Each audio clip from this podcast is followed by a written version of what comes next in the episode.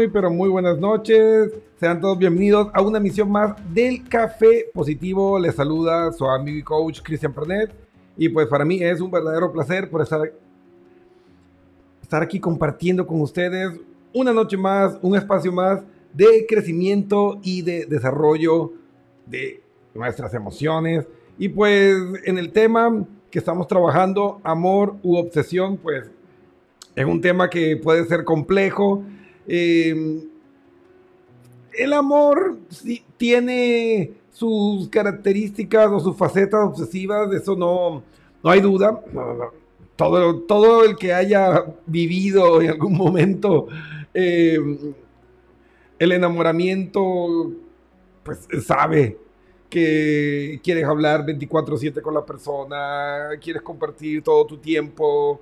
O sea, es una fijación que hay con la persona y pues sí, es esa cara obsesiva que tiene el amor y que no es fácil de manejar muchas veces y que debemos aprender a diferenciar porque muchas veces no somos justos cuando comenzamos a juzgar o a evaluar el amor.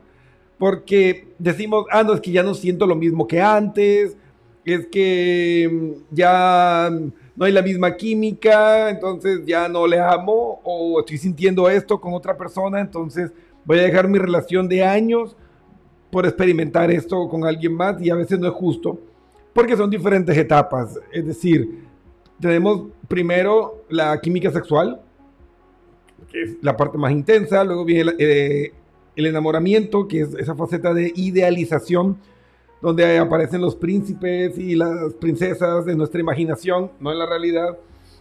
Luego viene el desamor, que es cuando se cae toda esa fantasía sobre el ser querido, sobre la pareja y descubrimos a ese, a ese personaje real, que puede cumplir las expectativas o no. Entonces el desamor nos lleva a la ruptura o nos lleva al amor maduro, al amor real. Entonces es muy importante diferenciar, diferenciar y entender que se pueden ver parecidos, pero no son lo mismo. Y que el amor sí puede tener componentes pasionales y ciertas etapas obsesivas, pero no puede ser eh, la base de la relación. Y bueno, vamos a hacer un repaso sobre la cara tóxica y negativa del amor eh, versus la obsesión. Vamos a ver dónde está la diferencia entre el amor genuino y la obsesión para ver si estamos pues midiendo con la, mm, con la vara correcta la relación en la que estoy ahora. Quiero aprovechar para mandar un saludo muy especial para mi amigo, mi amigo Gabo Guevara desde México, conectado en la sintonía del Café Positivo. Amigo, un abrazo gigante para uno de los mejores coach ejecutivos en México. Así que si necesitas eh, una asesoría y un apoyo en esta área, pues ahí tienes a Gabo recomendado por Pernet PNL Coach. Por acá, ahí está. Entonces, bueno, eh, ¿te has preguntado si estás viviendo una relación donde lo que está dominando es la obsesión o crees que estás viviendo un amor maduro? Vamos a hacer un repaso sobre estas características que vimos el día martes y luego vamos con el análisis de los casos que tenemos hoy. Como ya es costumbre, tenemos tres historias, tres casos muy, muy, muy interesantes para analizar. Entonces, amor u obsesión. Lo primero que hay que analizar sobre sus características y diferencias es que el amor es un sentimiento, pues, que es arrollador, o sea, eh, la Gestalt, que es una de las escuelas psicológicas, eh, digamos, contemporáneas, habla de que evolucionamos para amar que el objetivo principal del Homo sapiens sapiens es aprender a amar. E, es tremenda afirmación, ¿no? Entonces no es cualquier cosa. Entonces, claro, por eso es un sentimiento tan arrollador e intenso. Entonces, normalmente resulta complicado reconocer dónde están los límites de un sentimiento pues tan complejo, tan grande y sobre todo con tantos paradigmas, creencias, mitos alrededor de él. Entonces cuando llega, pues las hormonas de nuestro cerebro empiezan a inundar el sistema nervioso, bloquean la capacidad de ser racionales, científicamente comprobado, y pues vemos una nueva manera. Percibimos diferente el mundo. Toma el control de nosotros ese sistema emocional y pues lo que pensamos se vuelve confuso y podemos terminar bien enredados en este camino. Entonces, aquí vemos las cinco diferencias principales que escogí. Obviamente no pretendo dar la guía definitiva sobre. Simplemente es mi punto de vista. Habrán personas que, profesionales, que tendrán otro punto de vista. Y pues recuerden que todo lo que es masificación científica tiende a caer en el reduccionismo eh, en las vías pues, de redes sociales. Pues obviamente es imposible resumir todo el contenido científico pues en estos espacios y estas cápsulas para mm, llevar y educar a las personas. Así que les recomiendo eh, pedir la, bibliografía, eh, investigar más si quieren tener una visión más amplia de este tema. Entonces,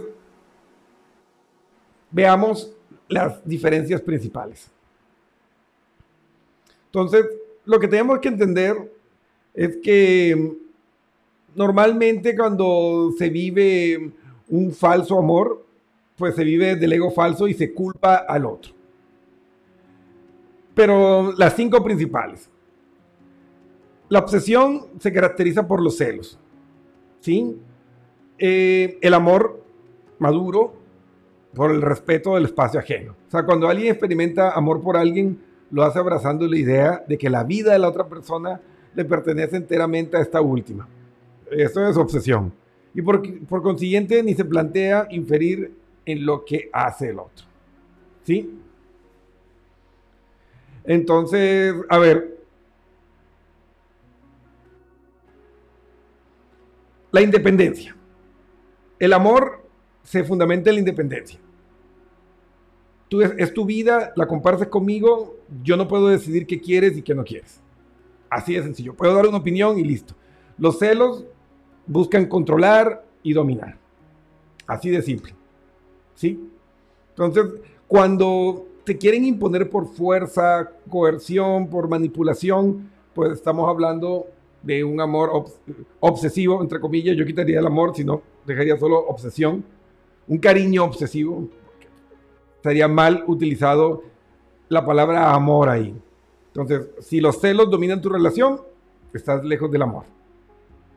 La cosificación del otro es la marca personal de la obsesión y el trato humano pues sería la del amor. Entonces, en la obsesión, cada miembro de la pareja se entiende como propiedad del otro, lo cual da pie a paradojas muy dañinas. Porque si somos uno solo y desapareció el tú y el yo, ¿quién tiene derecho a decidir lo que debe hacer el otro y en qué contextos? Entonces es muy complicado cuando hacemos este, esta ensalada y eso dificulta el camino del amor cuando realmente somos dos personas que bebemos de la misma botella de vino en copas separadas. Autonomía. El amor es una mano abierta. La tercera característica, repasando lo del martes, exclusividad enfermiza versus realismo. Entonces, aquí encontramos que el obsesivo, pues asfixia a la persona amada. Aquí encontramos que en el amor cada uno se compromete, pero se asume que no hay ninguna norma inquebrantable sobre lo que se debe ser en la relación, ya que esta depende enteramente de las personas que la componen. hay que ser realistas. Tú hoy me pudiste haber dicho, sí, eh, vamos a ir juntos, yo me voy contigo a hacer la maestría y de pronto pues te salió un gran trabajo que estaba esperando, pues no le vas a decir, ah, deja el trabajo, y, vente conmigo, ya me lo prometiste, no, porque mira, hay que ser realistas, esta es tu gran oportunidad y esta es la mía, entonces, ok, no hay ningún problema, nos vemos, va a tener mayores ingresos, entonces podemos aprovechar y pues nos visitamos y la pasamos bomba. Aprovechamos para viajar y todo y ambos crecemos. Ahí está. Entonces, allí donde hay obsesión por una persona, existe la idea de que la relación con ella está predestinada a ser exclusiva. Es decir, que independientemente de lo que quieran las personas que están involucradas en esta historia de desamor, pues deben crear entre ellos una especie de búnker emocional y no salir nunca sin ella, no amigos, jamás solos y un patrullaje y cronometraje. Hasta a niveles realmente locos de te demoras 20 minutos de aquí el trabajo, ya cronometré, te demoraste 10 minutos más que pasó y uff. Entonces, la obsesión está vinculada a la baja autoestima. Y el amor maduro está basado en la relación. Entonces, en la obsesión, la otra persona es percibida como un elemento que nos falta, es decir, eh, llenando vacíos emocionales que traemos normalmente desde la infancia. Entonces, se convierte en algo codependiente. Y esto es consecuencia de una baja autoestima. Desde el amor sabemos que somos seres autónomos, independientes y que lo importante es saber que juntos sumamos y que juntos somos mejor que lo que somos por separado. Si, de los siete días a la semana peleas ocho, eh, algo está fallando ahí. Y el número cinco, pues sería búsqueda de sustituciones versus aceptación. hay ciertos problemas que requieren de la ayuda de profesionales. cuando te convierten en ese papá que perdieron, en esa mamá que perdieron, cuando quieren pagar eh, broncas que tuvieron con una expareja contigo, hay que, en muchos casos, esos bucles emocionales están tan arraigados, están tan cubiertos de capas y capas de ego falso que se requiere de intervención profesional para mm, cortar ese bucle, hacer esa intervención emocional y pues permitir que las personas puedan acercarse realmente al amor real. Entonces, busquen ayuda cuando ya vean y detecten estas situaciones atípicas, ¿no? Entonces, nuestro querido Gabo nos comenta, muchas gracias, un saludo desde Ciudad de México. Gracias, mi querido Gabo. Y pues seguimos en nuestro viaje. Ahora sí, vamos a responder esos tres casos.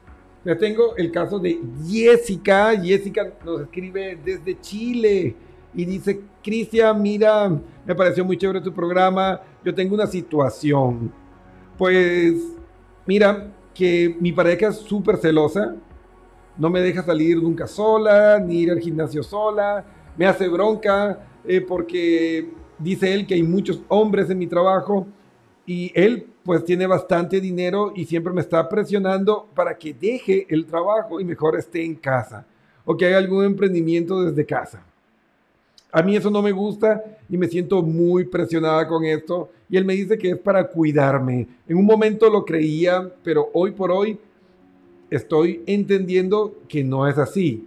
¿Me ayudas a entender qué debería hacer en una situación así?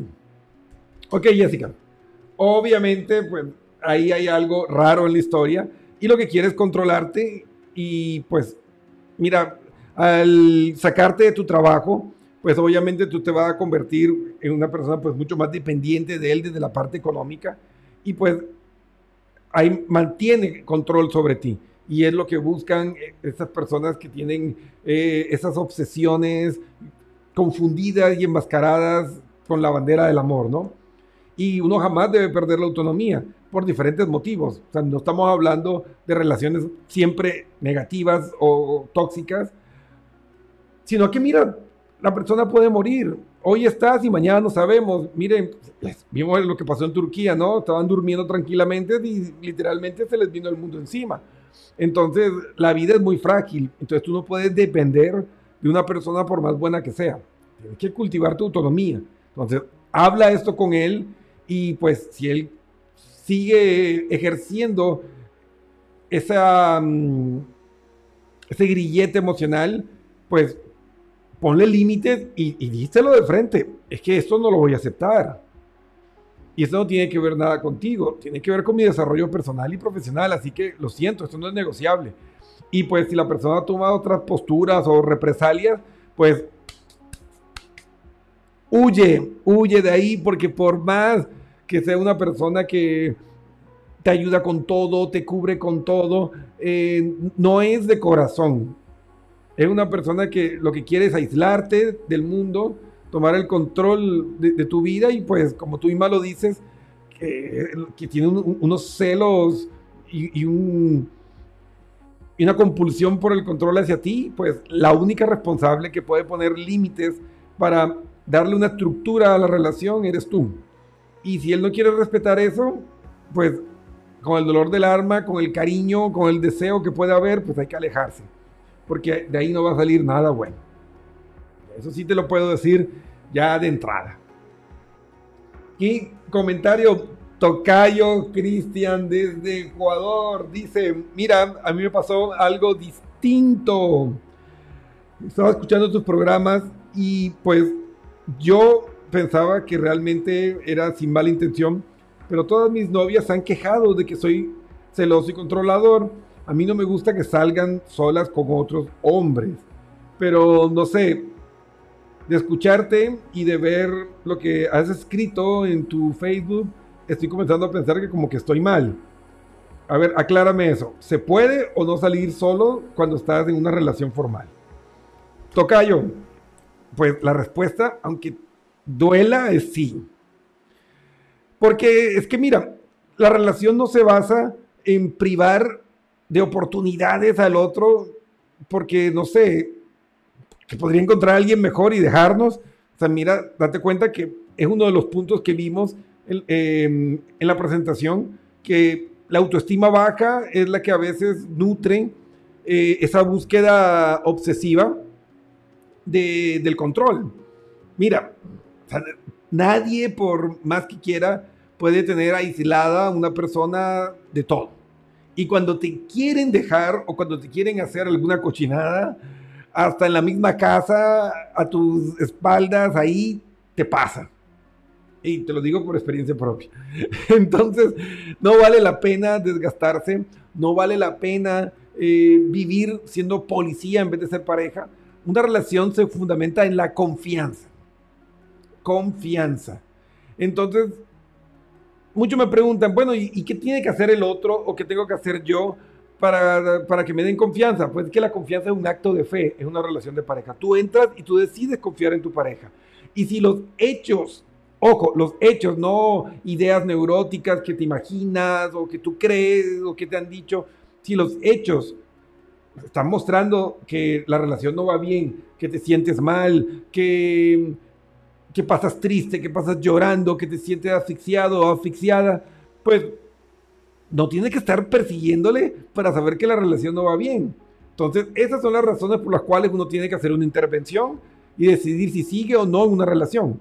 Entonces, si tú no puedes confiar en tu pareja por A o B razón, habla con ella, exprésale cuáles son las conductas que tal vez sí puedan ser inadecuadas o las características en las que está saliendo, pero en términos generales, tú, al igual que ella, deben tener sus espacios personales y no es porque vaya a salir con un amigo a tomar un café que ya por eso me va a dejar y me va a ser infiel. No, también hay contextos, ¿no? O sea, que me voy a ir en una discoteca a estar perreando con mi compañero hasta el fondo, pues no creo que sea apropiado. y ahí ya son cosas que hay que negociar. Pero como te digo, depende del contexto, depende de lo que está pasando, eh, el cómo, dónde, pero no puede ser una regla generalizada. Entonces, analizar, no sé toda la historia, tendría que escuchar la versión de ella. Pero si tú me indicas, partiendo del mensaje, que tus novias te han comentado siempre lo mismo, entonces ahí ya tenemos un bucle emocional que te está llevando a repetir experiencias y patrones conductuales que pueden estar limitando la calidad y la experiencia de tu vida en pareja. Te recomiendo que me escribas por interno eh, y me expandas un poco el caso y pues lo analizamos, no te preocupes. Ahí te mandamos un par de consejos, te puedo recomendar un par de lecturas de nuestro blog, no te preocupes, un buen consejo eh, no se le cobra a nadie y pues te puede servir de ayuda. Y pues obviamente si sientes que no tienes las capacidades o las habilidades para hacer estos cambios, pues nos escribes y pues te ayudamos profesionalmente pues, a hacer esos cambios cognitivos y conductuales, pues para que puedas vivir de mejor manera lo que es la vida en pareja, que cuando se maneja. Desde la asertividad emocional, yo creo que es la experiencia más hermosa y maravillosa y yo estoy completamente de acuerdo con ese planteamiento de la psicología gestalt que mm, evolucionamos para amar, porque el amor en sí engloba todas las necesidades de supervivencia que ya se han analizado desde el punto de vista evolutivo y que tan claramente Maslow eh, nos ilustró en su pirámide de necesidades. Entonces, sí, yo creo que el amor es una adaptación evolutiva muy bonita para mejorar nuestra supervivencia y, y calidad de vida. Entonces, hay que aprender a amar, porque el cerebro está perfectamente adaptado para mantenernos vivos, más no para hacernos feliz. Ese es un hecho. Entonces, debemos construir nuestra felicidad desde una ecología, pues, psicológica y emocional, donde ambas partes ganen, ¿sí? Y no que sea una relación eh, desequilibrada en el que, pues, asimétrica y todo está para mi lado y el otro no tiene nada. No, tiene que ser una relación asimétrica donde las responsabilidades y los derechos estén balanceados. Por eso se llama relación de pareja, parejo. Y bueno, vamos con el último mensaje de esta noche, el último caso. H. Gaviria, lo dejamos así. A ver, me dice, hola Cristian, mira, mi pareja me fue infiel hace un año y desde ahí es que yo me he vuelto celoso. Y pues no sé si esto sea obsesión, pero yo creo que sí le he amado y tengo justificación para ser así. ¿Qué opinas? ¿O estoy mal? Jejeje. Mira, es que aquí entramos en un tema medio peliagudo, porque te fue infiel, ok. Eh, digamos que no podemos justificarlo y decir, ah, sí, esto es bueno, pero mira, yo siempre lo he dicho, yo sé que puede sonar duro y chocante, y te lo dice un, hombre que también ha, vivido, ha vivido esa historia, ¿no? Eh, me han hecho la de Rodolfo el Reno y, y ya, pues, ¿qué se puede hacer? Pero nunca es de gratis. O sea, puede ser por acción o por omisión. Por cosas que hemos dejado de hacer en nuestra vida en pareja o cosas que estamos haciendo que sabemos que no debemos hacer, que no le hace bien a la relación y aún así continuamos. Entonces generamos un desgaste y ese desgaste puede derivar en una infidelidad. Entonces, ambos son responsables. No puedes ponerte como la víctima ni tampoco satanizar a la persona que lo hizo. Y de ahí pues viene la otra parte donde mucha gente se enreda. Mira, tú puedes perdonar a tu pareja y no necesariamente tienen que seguir juntos. Porque si tú no puedes superarlo, si tú no puedes dejar pasar la situación y poder seguir y darle confianza y continuar una relación normal, pues no la has perdonado. Y tienes que evaluar, mi estimado señor Gaviria, si puedes realmente perdonarle y seguir o le puedes perdonar y terminar la relación. Es que no es perdonar y continuar, no, no van siempre de la mano.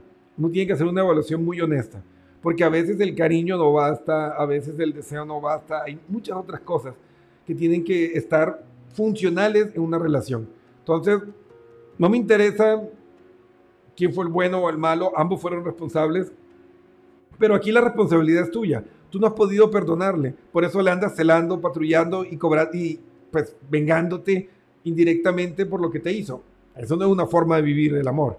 Entonces, si tú no puedes perdonar, borrar y seguir adelante, pues tiene que hacerte un lado por amor propio y por el cariño y el afecto que le tenga a la otra persona. También tiene la opción de buscar ayuda profesional y que te ayuden a vivir el perdón, que te ayuden a hacer un, ajuste cognitivo y emocional de la experiencia y también puede funcionar. Entonces, yo te recomendaría, busca ayuda profesional y luego, pues en ese proceso te van a ayudar a pues, ver más claro si esta situación va en contra de tu escala de valores, eh, que en dicho caso, pues no hay mucho que hacer, hay que hacerse al lado, o si es manejable y se puede vivir el perdón de una manera saludable para todas las partes, obviamente poniendo reglas. Que mira, si vuelve a pasar esto, se acabó. O sea, no me pidas perdón, no me traigas mariachi, no me traigas regalos. Sencillamente, si vuelve a pasar, se acabó. Primera y última vez que nos pasa. Y listo.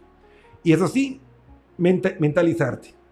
Te doy la oportunidad, pero es súper claro que si vuelve a pasar, se acabó. Porque si no, entramos en un juego tóxico de te perdono, te perdono, te perdono y te perdono. Y pues eso se vuelve un desorden destructivo para todas las partes.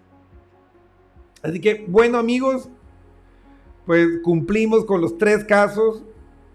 Espero que para Jessica, para el señor Gaviria, para todas las personas que estuvieron hoy en nuestros casos, pues que realmente puedan pues tomar el control que les ayude a ver más claro la situación y pues que encuentren soluciones. Esta no es la palabra final, es mi opinión.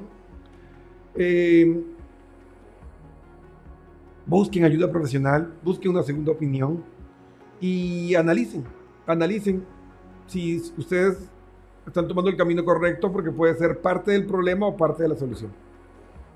Siempre es más sabio ser parte de la solución. Pero pues si ya has intentado una y otra vez y pues parece que se repite la misma historia y ese bucle emocional pues no lo estás pudiendo, eh, no lo logras entender y no lo puedes superar, pues escríbenos www.pernetpnlcoach.com. Vamos a estar encantadísimos en darte toda la ayuda y el apoyo profesional para que desarrolles las herramientas ideales para llevar a tu relación al máximo nivel. ¿Sí? Entonces, no esperes más. El momento de cambiar y de ser feliz es hoy. Y recuerden amigos, volveremos el próximo martes 8 pm en otro episodio más del Café Positivo, un programa dedicado a la masificación científica donde estudiamos la neuropsicopedagogía de la emoción y demás curiosidades del comportamiento humano. No olviden, por favor, compartir esta transmisión y suscribirse a todas nuestras redes sociales para apoyar y llevar este mensaje a miles de personas, porque ustedes, junto a mí, podemos hacer un gran cambio en nuestro mundo. Así que bueno, espero que tengan un hermoso fin de semana. Ya de aquí, pues no nos vemos sino el próximo martes. Y pues un abrazo gigante. Se despide su amigo y coach, Cristian Pernet.